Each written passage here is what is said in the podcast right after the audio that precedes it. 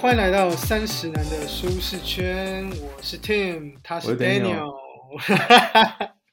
直接讲完了。哎，我要那个，这这这次的不一样，就是我全把你的名字讲掉。哦，我刚刚想说到底什么东西不一样？好，我是 Tim，我 Daniel，他是 Daniel。好，Daniel，你有没有觉得自己的专注力有点越来越下降的感觉啊？有哎、跟你说跟以前学生时代比吗？对啊，因为我就想到以前，因为现在就是常看 Netflix 嘛，然后我就会觉得说，诶，如果说在看电影的就是中间，然后我都会想暂停，诶，就很奇怪，我我不知道什么原因，然后就会暂停，然后就看下手机这样，但其实我我也没有收到什么通知，我就只是就要看一个小时，我就想要暂停划一下。我之前看一 个统计是说，就大家普遍会在什么时候用手机？好像看电影中途暂停是前三名呢，大家一定会在看电影中途用一下手机。很奇怪诶，就是这么这么有趣的事情都没没有办法坚持完两个小时。反而以前念书的时候很痛苦，但是中间都没有暂停过，可能那时候没什么手机可以滑。干我就记得以前念书的时候，就是都都可以一次念很久，就念个十个小时这样。哦，对啊，可能老了吧就可以就可以坚持，然后资讯量差太多了，所以才会这样。对啊，然后也不会腰酸背痛，就觉得很屌。就就坐在图书馆十个小时都不会腰酸背痛。现在上班做一个早上就觉得，哎，好像好像又腰酸背痛。老了，但这个原因有很多啦，我觉得如果真的要讨论原因的话，这这个这要专门做一集讨论啊。我觉得这很多，就是说手机啊，或者说是就是现在的生活节奏啊，我觉得对啊，这都有影响。嗯哼，IG 也是啊，开始现在有这种现实动态嘛。我发现 Po 文感觉大家好像越来越多人想要愿意用比较 prefer 用现实动态的感觉，然后把 Po 文应该要 Po 文的东西放在现实动态，我觉得超超没道理。或或是很重要的东西才会 po 文出来，一般无聊就是什么生活小记录都会 po 现实对啊，而且我记我还想到，我有一次看到看到同事，就是可能是就在搭车的时候，然后就看看同事在划手机，然后方式真的是很猛，就是就点 IG，然后就划划划，然后就就按那个现实动态，按按按，然后也没有等现实动态跑完，他就按下一个。我想说，你连现实动态都不看完吗，那他在干嘛就是可能他看有没有有兴趣的吧，或是或是那个可能不是朋友，或可能是他 follow 的一些一些艺人或什么，实在不知道。就是我我我没有仔细哦看到内容啊，只是我看哦就滑滑滑，然后就滑掉，就哇塞，这个这个手速，这个现在的节奏真的是越来越快。所以如果说如果说各位也有这个问题，就觉得自己好像哎专注力下降，觉得自己好像不论是上班啊或是下班都会不自觉的想要拿手机出来滑的话，那我们这集就是专门要来，就专门来为了你们而设计的，不会讨论原因啦，因为这个原因太多了。那我们专门就要来讲怎么样去去除干扰。我们现在这个专注力越来越下降的这个这个状况，我们到底该怎么办？来吧，那这本书呢，它叫做《零干扰：善用简单决策的力量，找回时间与注意力》。英文书名呢，请 Daniel 帮我们念一下。Attention, the power of simple decisions in distracted world。Very good，简单决策，然后容会让人很容易分心的世界里，简单决策的力量。那它的作者呢叫做罗伯哈契 （Rob Hatch），他是一个企业教练与顾问，他就像就是顾问啦，会为一些就是企业主啊、管理者提供一些经营策略的一些技巧。其实就有点像是我们台湾或是美国应该也很多，就是坊间会看到的一些那种课程那种讲师啊，他就自己就有成立了一个对对对对公司这样。那这本书呢是二零二一年十一月二十六远流出版的，你有没有觉得这时间哇塞这么近？现在是十二月十号，我们这个十月二十六号才出的书啊，厉害了！我们现在我们第一手资讯哦。对，没错。那这本书呢有入围这个二零二一年的商业书奖，那还也是商业周刊一七七七期选书推荐。那个应该是最近一期啊。那刚刚有提到嘛，就这本书，诶，为什么十一月二十六号的书我们这么快就看完，还可以录节目？就是因为这个编辑呢是呃小弟在下我的这个前同事啦，那在第一份工作的前同事。哦没，错没错，那是一个人很好的，然后穿着时尚的姐姐，这样子，也是一个工作很认真的同事，所以她就是说，哎，我出了这本书，那所以就我们就想说，我自己当然是觉得，就说如果能够帮到朋友，当然是最好了。跟我讲说他有书的话，我我就会觉得说应该要来做一集来做推荐这样子。那我也相信他们的选书，所以不会是太不好的书啦，所以大家各位听众可以放心。好，那嗯讲完这本书书的这个书名跟这基本介绍，我们先来说一下大纲，这本书到底内容是长什么样子。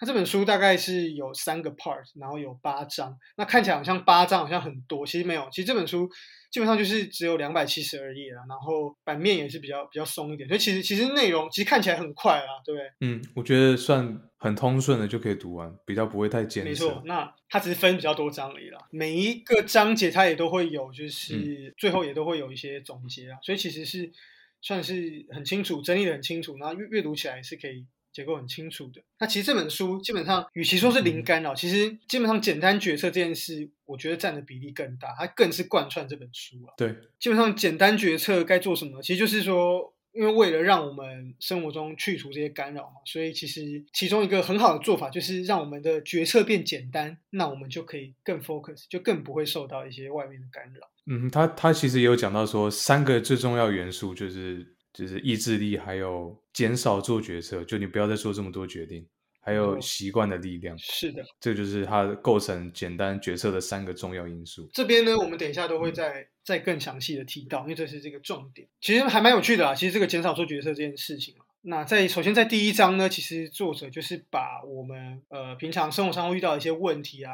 然后一些生活中的干扰啊，那注意力不集中会有什么问题啊，这些问题点去把它点出来，直接他其实这个第一章就直接就是破题了，直接把重点就讲出来，就说要把成功放在眼前。这件事是什么呢？那就是说，其实我们为了让我们的目的更容易达到嘛，所以我们要去简化一些生活中的一些步骤，那直接就把这个呃让这个事情去减少它的这个阻碍啦。其实有点像原子习惯里面也有类似的概念啦。对就举例来说哈，比如说你要你要去健身，对不对？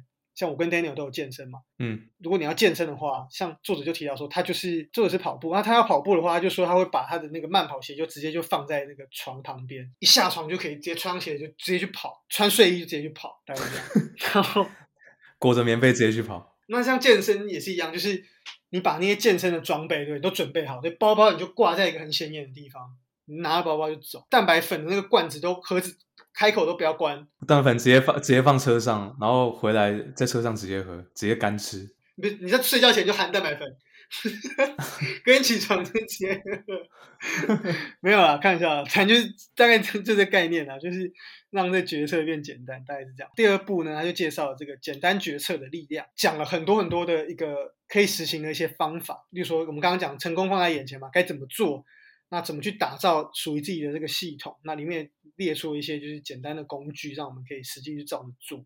第三部分呢，它就是在讲服务的系统，它就是在讲有介绍了一些更 detail 的去讲，更去更 solid 的去讲说，那有什么样的架构大家可以使用啊？比如说小大小这个这个架构，这等下我们会仔细来说。那或者说是怎么样运用仪式感，我们的感情去辅助，还有怎么样去提前做决定等等的这些这些技巧。等一下呢，我们就会特别嗯 focus 哼在这个 Part Three 的这个部分，那仔细为大家介绍这些里面的一些我们觉得很实用、很有趣的这个概念。那首先呢，我们刚刚讲了很很多次这个小大小嘛，那我们这个其中我们我跟 Daniel 觉得很需要值得一提的就是这个小大小，没错，就听到这个你应该觉得还蛮一开始听到觉得，哎，这嗯到底是什么？感觉会蛮能勾起人家的注意力的。他们都喜欢搞这种口诀，让人家觉得，哎，这个到底是什么东西，或者是给一些简写，像后面还会讲那个五一定要一 F 定。要对，一定要有一些这种东西，对。那首先呢，嗯我们要跟大家讲一下这个小大小是什么。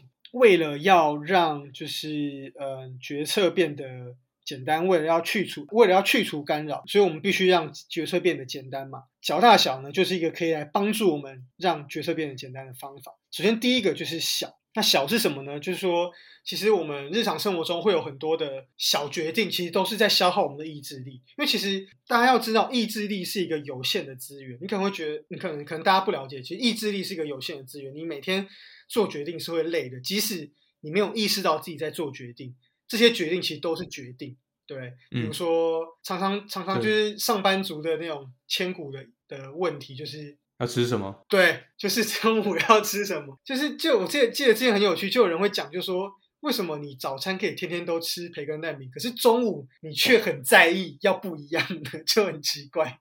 为什么你早餐可以都一样？哦，你也会在意，你会很在意要吃不一样的。没有公司就会啊，例如说便当好了，你不可能每天都吃排骨便当吧？你公司你一定大家一定每天要定的都不一样啊。嗯，对啊，所以哦，那像这个这些决策，你可能没有意识到说，哎，思考中午要吃什么，你可能没有意识到它会消耗你，但其实是一种消耗。那另外就是说，其实我也发现很多人在。选食物的时候都会选超久，嗯，然后有各种克制化的要求的，比方说不要葱啊，不要洋葱，对啊，不要香菜。像饮料也是啊，像我们其实台湾的饮料店也是嘛，就是各种让你消耗你的意志力，就是说啊，你选完饮料之后啊，要不要珍珠？啊，珍珠要大的还是甜度冰块？对，甜度跟冰块，而且甜度又有超多甜度，三分糖、半糖，然后什么七分糖，然后。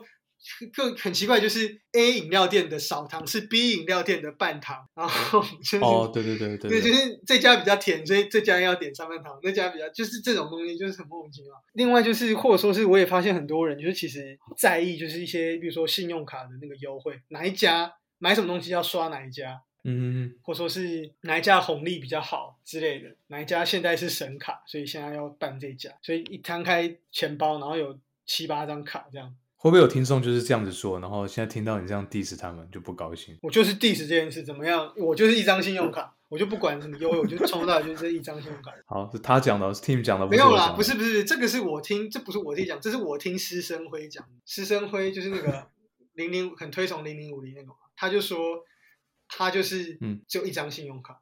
哦，一张用到底，对啊，就一张用到底，反正优惠就是那样嘛，就是是的，省去一些麻烦，不然你还要比说哪一家 cashback 比较多嘛？对啊，而且而且这些东西又变来变去，每每一年又不一样。对对。那另外一个就是呢，就是。有些人他也会知道说什么东西要去哪一家，比如说什么东西要去家乐福买，什么要去大润发买啊，这个也有人很很在意这个，所以我自己也是很不推崇这个啊。我我我就是觉得，反正每一家都会有贵的东西，每一家都有便宜的东西，你就是你就是全部都在同一家买，你就是会自动就会平滑化，大概是这样。我自己是觉得这这些都是很浪费意志力的事情，而且我自己其实还蛮不爽的，因为我自己其实我自己是一个非常讨厌比价的人。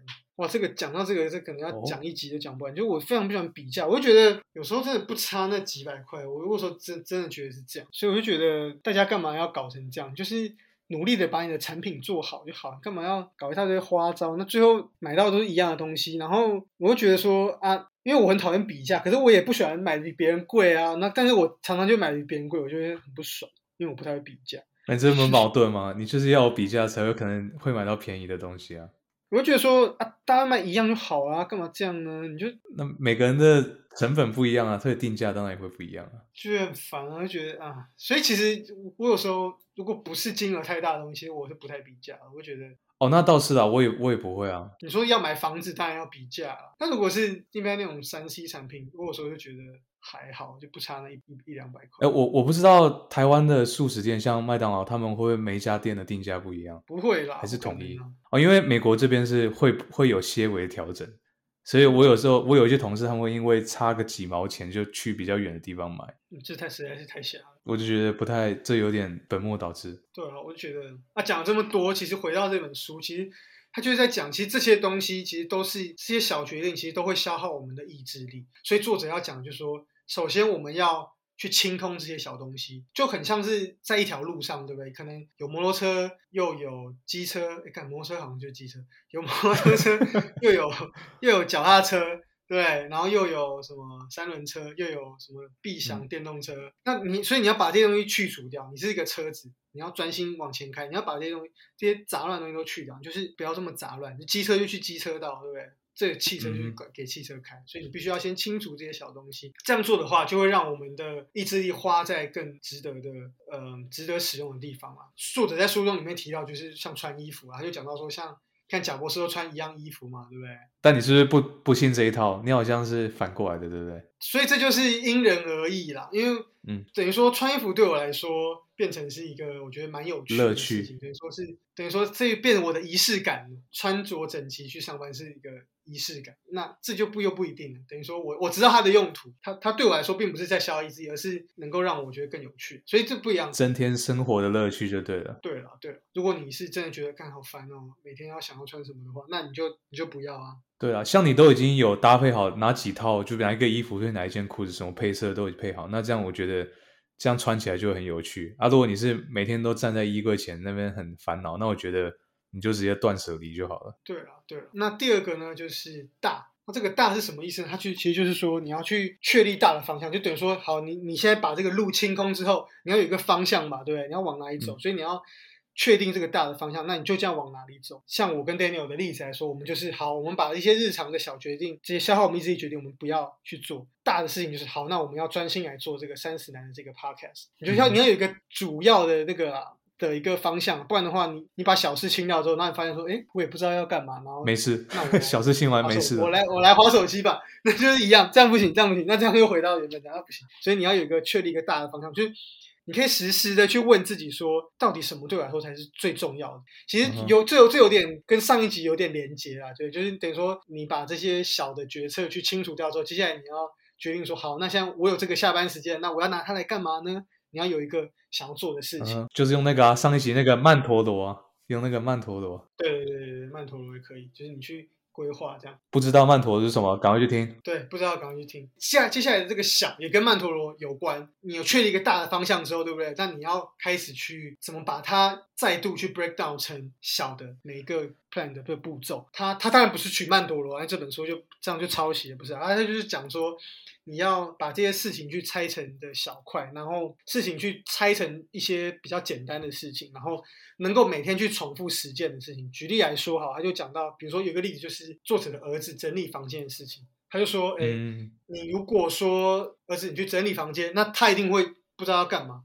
对，但是 confuse。你这个时候要跟他讲的是，对他，他就会不知道要从何从何。开始做起，那你需要做的事情就是，好，儿子，你就去把你的玩具都收到箱子里，然后把这个脏衣服拿去洗衣篮，丢到洗衣篮，这样就好了。他就说 OK，很仔细，很明确，他就会比较愿意去实践。其实工作也有点像是这样啊，对不对？就是说，你去你的主管在交代你事情的时候，他如果交代的很明确的话，你也会比较，你当你是一个菜鸟的时候，你也会比较知道说该怎么样去实行。不然他如果讲一个很模糊的说，哎，我们要业绩提升，然后你就啊。他说：“他跟你说，主管跟你说，哎，我今年要把这客户拿下，你去处理，这样你应该会很 confused 吧？但他如果是拆成很细分，说，哎，我们在几月几号之前要把定价弄好，然后看客户有什么要求，把它列成细项，然后跟他们讨论，那这样你可能就会比较清楚。对，所以我们这个工作上才会这么多 KPI 嘛，他他就是来追踪你的绩效。”对啊，啊，书中其实也有提到，就说像刚刚那个业绩的例子，他有讲到，就说有一个创业家，然后他他创立自己事业，然后他想要说，哎，一年赚到比如说十万美金好了，作者就教他说，你要怎么去，因为它是业务啦，那你要怎么去拆分？好，那这样十万美金，那一年十万美金，那一个月是多少美金？那那一天又是多少美金？那为了达到一天的这个量，那你需要打多少电话？比如说你的订单达成率是百分之二十，所以你可能一个客户是可能会贡献多少？平均会贡献多少钱？所以你可能这样算下来，哎，你平均一天啊，比如说要打八通电话，等于说你就把它专注在这件事，就是说，好，那现在就是为了每一年能够有十万美金的收入，我就是每天打八通电话，就是这样，你就去这样做，那就会很简单，然后你每天可以重复，就一直去做，这样就对了，最后就哎，发现终于就会达成。另外呢，他作者也提到说，这个小地方你可以，你可以时常问自己说，对我来说，现在最重要的事情是什么？帮助你 focus 在现在最重要的事情，因为我们其实常常会陷入一个。叫做效率陷阱这件事情，也就是说，你在做一个你在实践一个计划的时候，你可能常常会，你可能会做一些你以为很有效率的事情，你以为你是在帮助你这个计划，其实不是的事情。比如说像工作哈，你可能以为你一直在看 email，然后你以为你一直在回 email，好像工作就会。你就你就是在工作，其实不是，其实你要去问你工作最重要的事情什么，比如说是业绩好了，你应该 focus 在那怎么样拿到案子，怎么样帮助就是你的你的你怎么样去说服客户，而不是就是在一些。你好像每天都有在做的事情，可是却没有办法帮助你实际实际的成果达成的事情。你必须一直去回头问自己说：对我来说，现在最重要的事情是什么？那这工作最重要的是什么？又或者说，其实我们常常会制定很多计划，比如说健身好了，然后你就开始去计划说：好，那这样那个礼拜几要去啊？然后中间我要添购什么装备啊？那边计划办，然后计划完就以为自己好像达成了这样。根本就不会，重点是你要实际去做。哎，对，很多人都这样哎，觉得计划完或者说有口头上我在讲，就觉得好像有在做，其实对啊，根本就没有。我发现女生的朋友们好像特别容易会这样，就是说要去运动的第一件事就是去买运动装备。我觉得说这件事情是第一件事吗？第一件事不是应该是去做吗？应该不是先买装备吧？应该是你先去做吧，你做做，你觉得哎做的不错，你再来添购需要的装备嘛。但是很多女生都是先跑去把全部装备都反过来，把全部装备都买齐，然后花很多钱，然后买了那个很酷的装备，然后最后做没几次，本末倒置。一定有很多男生也是这样啦。对我我我怕这样大家会觉得我性别歧视，没有没有，也有很多男生是这样，偷偷 diss diss 我们女生，也有很多男生是这样，也听众有很多男生们偷偷 diss 他们。对对，也有很多男生是这样，先添购把东西都添购齐了，没有没有，先要应该要先去做，运动完之后就去吃盐酥鸡，这样。那就是另外一个 问题。偷偷 diss 同学，那就是另外一个问题，有有这样的人哦，好像有哦，我知道有这样的人哦，有有有，我好像我们都好认识。像名字是两就是两个字的嘛，要注意哦，要注意哦。运动完吃盐酥鸡不行哦。好，接下来呢，作者也提到了这个，再提到了有一个能够帮助我们嗯去做实践我们的的方法，就是这个三个 R 加上空白纸。那三个 R 就是这个去辨认、记录，还有回去。那这是什么意思呢？就是其实就是说啊，就是说它有一个空白纸，意思就是呢，我们要当我们在做一件我们真正觉得重要的事情，比如说我现在专心要写这个企划，或者我现在专心要完成这个明天要报告这个投影片，这中间我们一定会遇到很多的干扰。那我们要做的事情其实就是拿一张空白纸，然后我们去辨认这个这个干扰，对不对？比如说 Daniel 他在想就是明天的计划，就想突然想到啊，糟糕，女友好像今天晚上叫我去帮她买牛奶，这就是一个干扰，所以你就辨认到了，那你就把它记录下来，你就这个东西你先把它写在空白纸上，对，但因为这件事很重要嘛，对不对？女朋友交代的东西没有做到，回家就很惨。就不用回家了。就是非常可怕，所以你一定要把它记录下来。但是你又不能，你不能现在就去，哎，那那我现那我现在来上网订一下啊，这这样这样不行，或者说我啊，我现在来寄到行李箱，不不不，你先把它写在纸上，或者说是哎，突然呃突然想到啊，同事刚刚交代我一件事情，说哎，等一下要把一个什么文件传给谁，这样，那这件事也是重要，你不能忘记。可是你不能现在做，你现在做等于说你又打断现在的思绪，那你你就永远这件事都没办法 focus，所以你就把它记录下来，哎，说哎，等一下要 email 给谁，把它记录下来，最后再回去，等于说最后当我们这个事情完成的时候，我们再回去去确认说，呃，这些事刚刚刚刚的这些代办的事情，我们再一次的再去把它完成。好，那最后呢，你把这些东西都记录下来，那最后就是回去，就说最后这些事都还要做嘛，所以你等你把你重要的事情做完，比如准备完明天的报告，准备完要交的一个计划之后，你再回去做刚刚那些代办的这些事情，所以就是把这个思绪捕捉起来的这种感觉。我觉得可以蛮有效的帮助我们去防止这些干扰。其实我自己看完之后，我自己上班也有试着去做，我觉得还蛮好的，我觉得还真的还不错。对，我也有实践这个东西，我觉得蛮方便的。不然你一般都会，哎，有一件小事情，不然我先把它处理掉好了，然后你就拖。真的会，真的会，真的会，真的会这样。像我现在也是，就是因为电脑会一直跳那个 email 出来嘛，也不太敢把它关掉，因为我怕真的有很重要的 email。可是这个问题就在于说，好像现在 email 寄来了，然后我就会，比如说我在准备投影片，然后突然听到那个 Outlook 的声音，然后我就好吧，我就点去看一下。嗯哼哼，然后点去看的话，就会想啊，那这个这件事情好像好像还蛮容易处理的，只是回个信，然后我就会来回。可这样来回可能虽然只有十分钟，可是其实我刚刚的思绪就被中断掉。那如果你每半个小时都遇到一次这样的东西，那没有办法好好 focus 在下一个事情。所以我觉得这件事情很重要，把它记录下来，然后最后在一起处理。其实你说真的要你立刻五分钟之内就要回这个事情，其实真的很少，其实真的很少，真的很少。而且有这么紧急，通常会打电话。对，啊，真的很少，或者说是像书中也有提到，就是其实如果你还是担心说真的会有很紧急的事情在中间就是影响你的话，其实你可以设定一个规则，比如说像作者就有提到，就是说他会列一个时间，就是呃，比如说刚进办公室那两个小时，然后他会让自己就是专注的处理一些重要的事情。在处理这些事情的时候，比如说他就跟他的老婆讲说，呃，这段时间就是你就不要打电话来，那。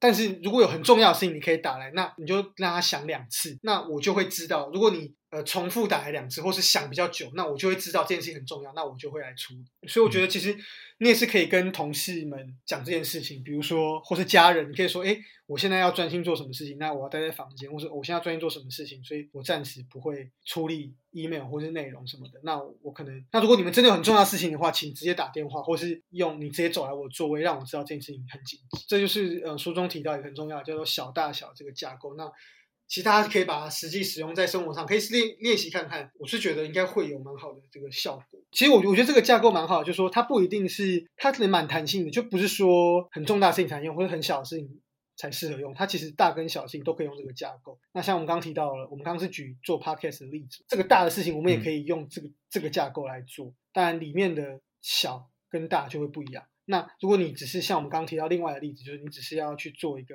明天的投影片，你也可以用这个架构，它也一样能够帮助。那只是你需要把它的你去 tune 它里面的那个呃内容。那最后呢，这个书里面呢，在这章的结尾也提供了一个就是五 F 的这个架构。刚刚 Daniel 有提到，它可以帮助我们。它其实内容其实跟小大小是差不多，只是它比较好记啊，一个口诀啦，那可以帮助我们去实行这个小大小。那它就是分别是五个 F。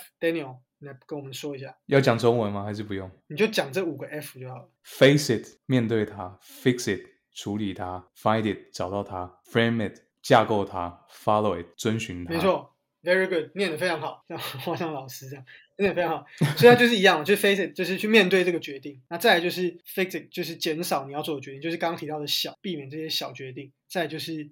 Find it 就是决定的大局，就像我们刚刚提到的，不论是你要做 podcast，还是你要去健身，还是你要结婚，还是什么买房子什么，anyway，做一个专案什么的，就是一个大局。再就是 frame it，就是去架构它，那就是用这个这个大目标，你再去 down to detail。哎，那这个小行动是什么？为了达成大目标，我们要做什么小行动？再就是 follow it，坚持你的计划。这也是这个书中蛮强调一点，就是你一定要设定计划。其实就是小大小，然后习惯这样子，就一直坚持下去。他就是把它再用一个好的，再用一个简单的口诀让你去记忆了。这是其中一个。第一个我们觉得很值得一提的这个架构，小大小五 F，大家建议大家使用。嗯哼。好，那第二个我们也觉得很有趣的点，就是在第六章，他有讲到一个。感觉很酷的一个词叫做行动堆叠，英文就是 action stacks，就很酷，就把这行动堆叠在一起。那它的概念呢，就是说呢，呃，我们要像食谱一样去把这个我们要做的事情的每一个步骤都列出来。那像我们刚刚不是讲到小大小嘛，所以我们列出了一些怎么去执行这个计划的这个步骤嘛。那这个步骤呢，其实。有很大的一个会干扰我们，会让我们想要拖延的一个很大的原因，就是因为没有计划到一些明明就该在计划里面，可是却被我们忽略掉的事情。以煮菜来说好了，我们可能会只计划到前面的买菜、备料跟煮，可是最后的整理却没被计划在里面，所以就变成说整理这件事就变成说我们就会觉得啊好烦啊，就会觉得很想要拖延，对，或者说像在开会的时候也是，我们常常只计划到事前的准备啊，跟后面开会，可是。会后的记录常常没有被包含在里面，是，所以作者就提到说，他可以用这个行动堆叠的这个技巧，那就是把这整个的步骤列出来。作者就讲说，他常常会在会议之后，再把会议再多留个十分钟，他那十分钟他就可以做一个呃整个的 review，拿去做一个记录这样子。所以这就是这个行动堆叠，那它可以，它等于说是一个辅助啦，在我们前面的大小大的这个。哎，不对了，小小大小，小大小，小大小不是大小大，小大小这个架构之后呢，我们可以有一个这个辅助我们把事情完成的这个概念，它叫做行动堆叠。其实纵观整本书，其实作者着重的一块就是规划这件事情。那刚好我就是一个规划狂，我所以，我我其实我也不知道这本书到底是适合我还是不适合我，因为我本来就很爱规划的人嘛。嗯，那我自己是觉得，如果你本身其实不善于规划的话，这本书会更适合你。我觉得会会更有效。那因为我本身就是蛮还蛮喜欢规划的人嘛，所以这本书看了我就只有觉得，嗯嗯嗯嗯，非常同意，非常同意，不能同意更多。作者在里面提到很多就是规划，他就讲到说，其实简单决策除了去除干扰之外，很重要就是按着你的计划去进行，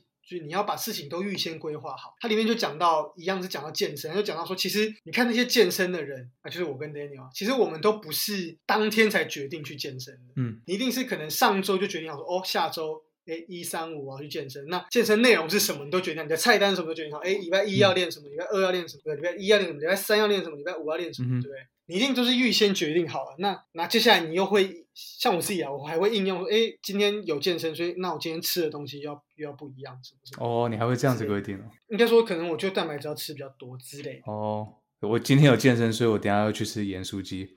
为什么又对？又是那个那那位名字两个字的朋友，他也是，他就是没有固定好每天什么时候要健身，那不行。常那这样，如果你没有事先计划好，其实很容易就会会放过放过自己。因为你没有计划，你就不会照计划走，那就会变成太太 free。所以我觉得，对啊，其实我我自己觉得，纵观全书，我自己看就是有点在讲这个规划。那我其实看完这本书，我后来把也把还把它联想到投资上面。其实投资也是一个规划，然后规划需要很多的纪律，对不对？你也是是投资，你也是可以规划说，哎，那我怎么去买这些配置，然后遇到停损什么点状况，什么状况对，什么状况你要卖，什么状况你要去补，所以就这也是一个纪律啦。那就你你你不能因为自己的情感觉得说，哇塞，现在这个东西涨了，对不对？我赶快去追，这这就是这样就没有纪律。这件事情其实也会牵扯到投资，所以我觉得这个技术能够学会会的话，其实也也也也会对投资很有很有帮助。我读完这本书的感觉是，它是要阐述一种观念，你是帮你这个个体设计一个